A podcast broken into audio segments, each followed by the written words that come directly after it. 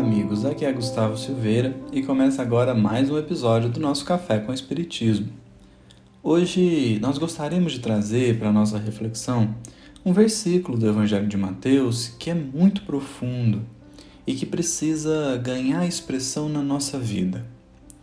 No capítulo 9, versículo 13, há uma fala de Jesus assim: Ide e aprendei o que significa misericórdia quero e não sacrifício, pois não vim chamar os justos, mas os pecadores. A palavrinha aqui colocada como sacrifício pode dar uma interpretação equivocada da fala de Jesus, mas que, compreendido seu real significado, bem como a referência de que o Mestre se utilizou, ela poderá nos dar um direcionamento muito bom. Jesus aqui cita o livro de Oséias, capítulo 6, versículo 6, em que está escrito exatamente como Jesus diz, mas também seguindo está assim: porque eu quero misericórdia e não o sacrifício, e o conhecimento de Deus mais do que os holocaustos.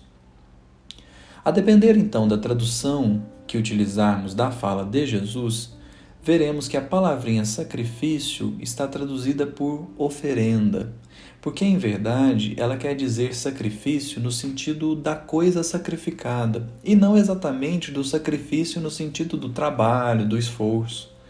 De modo que a fala de Oséias, bem como a do Cristo, ficasse melhor traduzida assim: misericórdia quero e não oferenda. Isso então descortina para nós um novo campo de reflexões.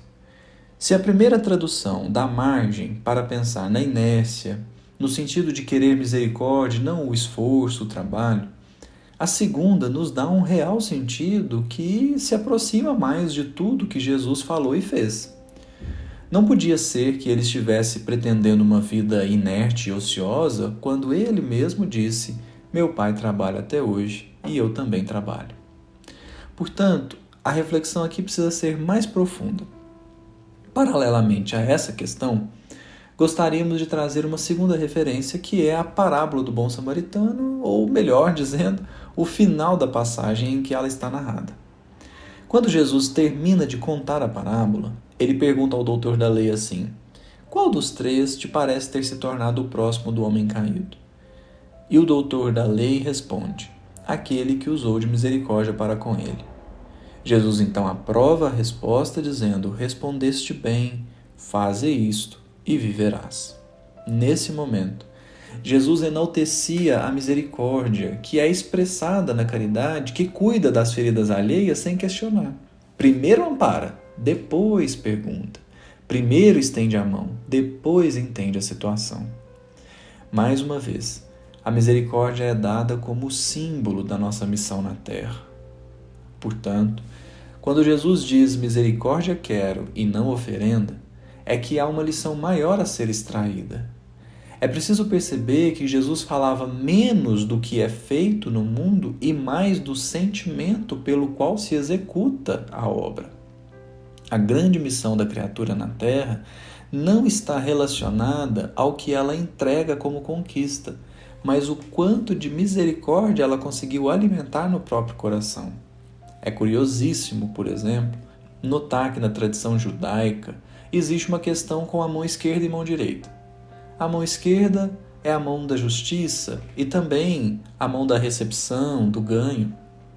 A mão direita, por outro lado, é a mão da misericórdia e também da doação, da distribuição. Daí, por exemplo, Jesus dizer que a vossa mão esquerda não saiba o que faz a direita, nos convidando a extrapolar um senso de justiça muito baseado no mérito, para atingir a sublimidade da misericórdia que ajuda sem perguntar.